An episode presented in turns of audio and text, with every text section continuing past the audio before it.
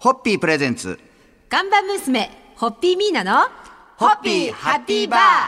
皆さんこんばんは、ホッピーミーナです。こんばんは、落語家の立川しらるです。そして、ホッピーハッピーファミリーのシンガーソングライター、釜井康則さんです。お願いいたしまおす。願いします。釜井康則です。落語に目覚めつつある皆さんのために、はいそして、釜井さんも落語にすごく興味そをうです持そうっですて、そういつ講座に上がるのかなとのいかうのなも、みんなで楽しみにしているところなんですが、はいまあ、定期的にお届けしてますのが、ホッピー落語情報。はい。まあ本当に古典落語を生で見たことある人って、実はまだまだ見てない人がいっぱいいるんですよそうでしょうねね。特に地方の公演なんはいかさせていただくと、私の落語が初めてはいはいではい、あの、生でやっと見れたなんていう人もいるんで、うんうんうんうんはいやっぱ、やっぱままだちょっと敷居が高い。って思ってる人がいると思うんですけそどうねはいはいはい、そこはやっぱりちょっと気軽に来てほしいのと、あの、間違ってほしくないのが、初めて落語を見て、落語をつまんないって思った人は、うん落語がつまんないんじゃなくて、その落語家さんがつまんなかったんで、うんなるほどそこをですね、あの、声のように大にして言いたいのと、やっぱ、ホッピー大好きな人、うんまあ、そういうね、こう、大衆演芸っていうものはいで落語に対して親しみを持ってくださる方も多いと思うんですけど、だから、あの、私なんか、あの、ホッピーの公開収録の時には、はいはいホッピー落語を今まそうでですね何本か作ってますけど、はい今年も3月の今年もまた、はい。はい公開収録の時収録のためにはぜひお願いしますあの、はい頭の中に考えてることがあるん で。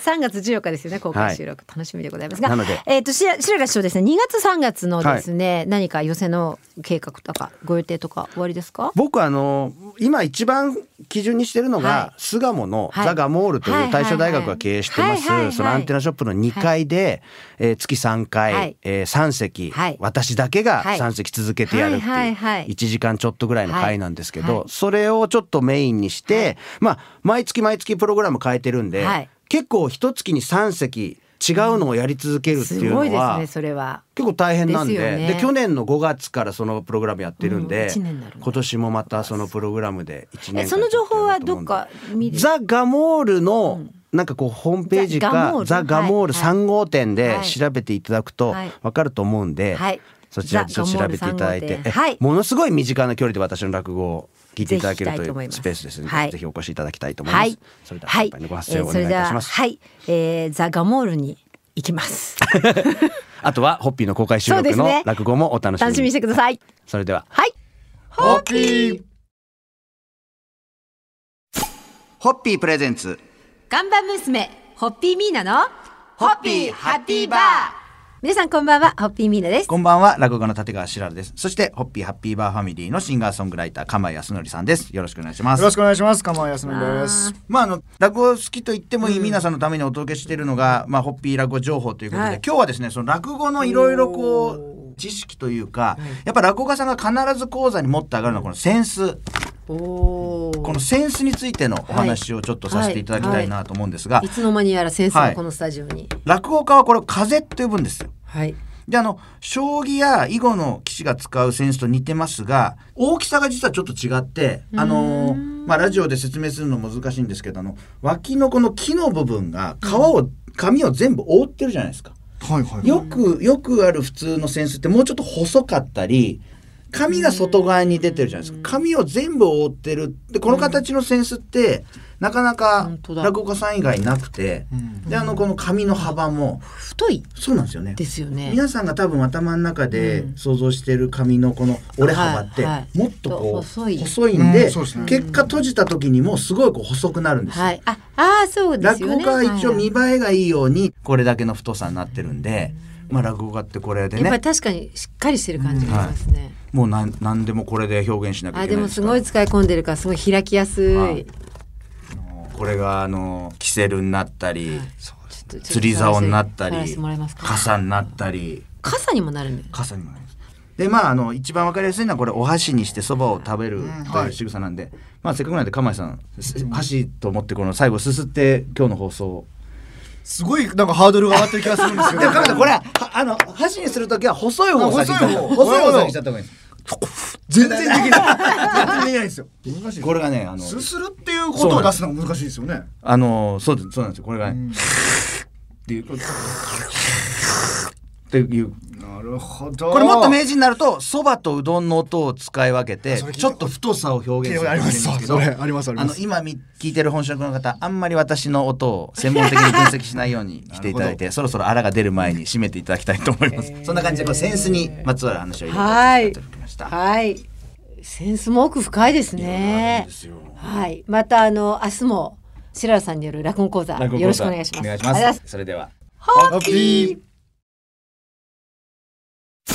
ホッピープレゼンツ看板娘、ホッピーミーナの、ホッピーハッピーバー。皆さんこんばんは、ホッピーミーナです。こんばんは、落語家の立川しらるです。そして、ホッピーハッピーバーファミリーのシンガーソングライター、鎌谷すのりさんです。よろしくお願いいたしよろましくすお。願いします昨日、あの、落語家が講座に持って上がはいる道具のセンスについてお話しさせていただきましたが、まあ今日はですね、ちょっと手拭い。はい。これ折り方もいろいろああるんですけど、流派によって、はいやっぱりこう途中で開くじゃないですか、はいだからこう財布とかに見せるんで、はだからなんて言うんでしょうかね縦に3つぐらいに折ってそして横幅を4つぐらいに折ってだいたい長方形になるようにするんですけど分かりやすく言うと自分の手のひらと同じぐらいにうーん折るっていうのが一応決まりというか基本サイズになってるので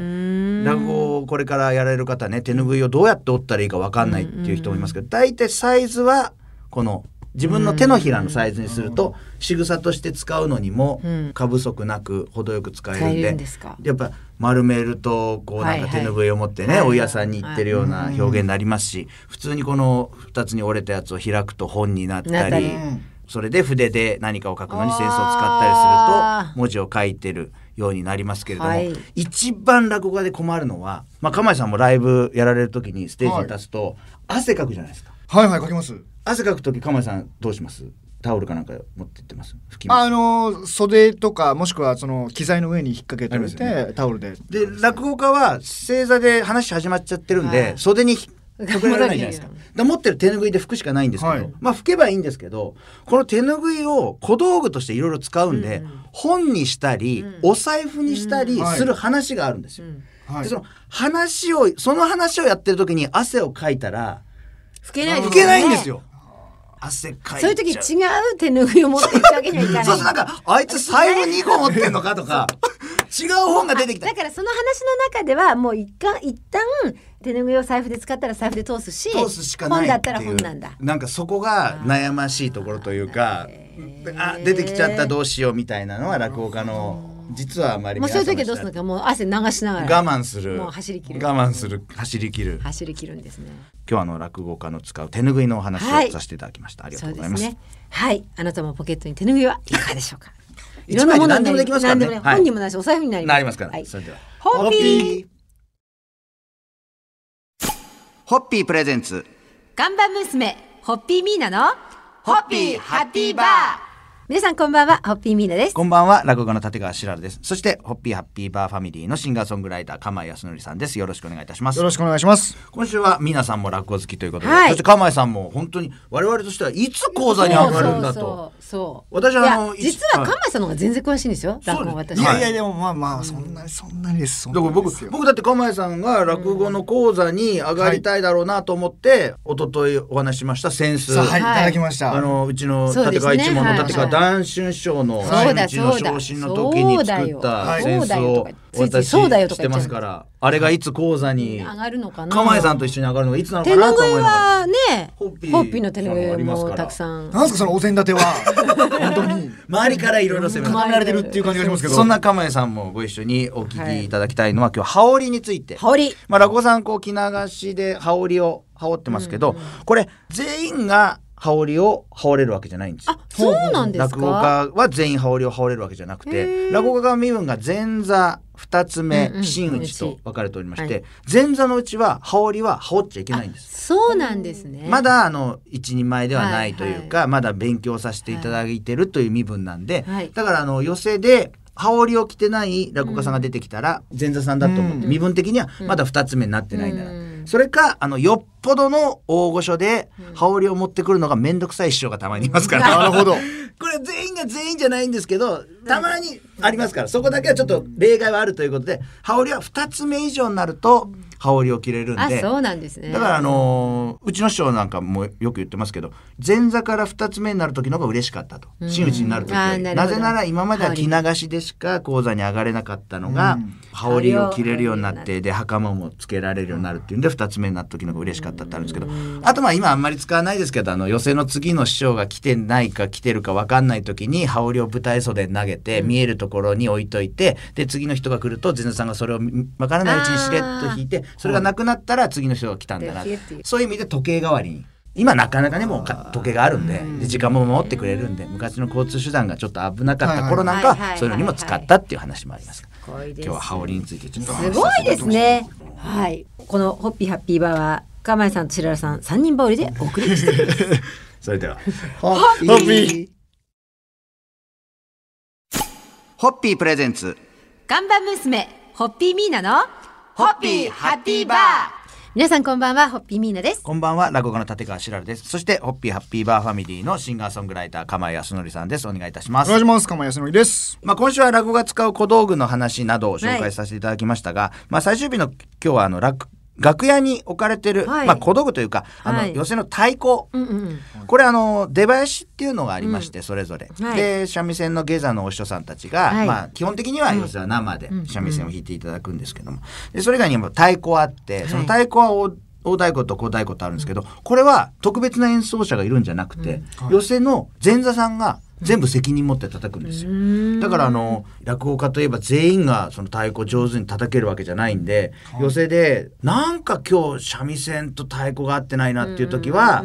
ダメな前座さんが太鼓を叩いててで昔あの立川流っていうのは寄せがない男子師匠が落語協会から飛び出て、寄せのないとこで修行してたんで、立川流といえば太鼓は叩けないってずっとこう陰で言われてたんですけど今さすがにやっぱ立川流もそれじゃいけないっていうことで、ちゃんと前座さんたち集まって、はいあの太鼓の稽古会みたいのをね、やってらっしゃるんでやすっか。ててでそれぞれあの一生懸命頑張ってたんでであの音楽のねコンサートの場合釜井さんなんかもどうですか BGM とかお客さん入れた時の音とかあ、ありますあります。自分のテンション上げるものをこう流す流して入っていくって感じですね。でやっぱりお客さんも気持ちよくなるといいって感じなんですよはいそ寄うです席の太鼓って本当にこれを言うとなんかびっくりされる方も多いと思うんですけど太鼓叩いてる意味って例えばこう一番太鼓今から開場しますお客さんどうぞっていう時には、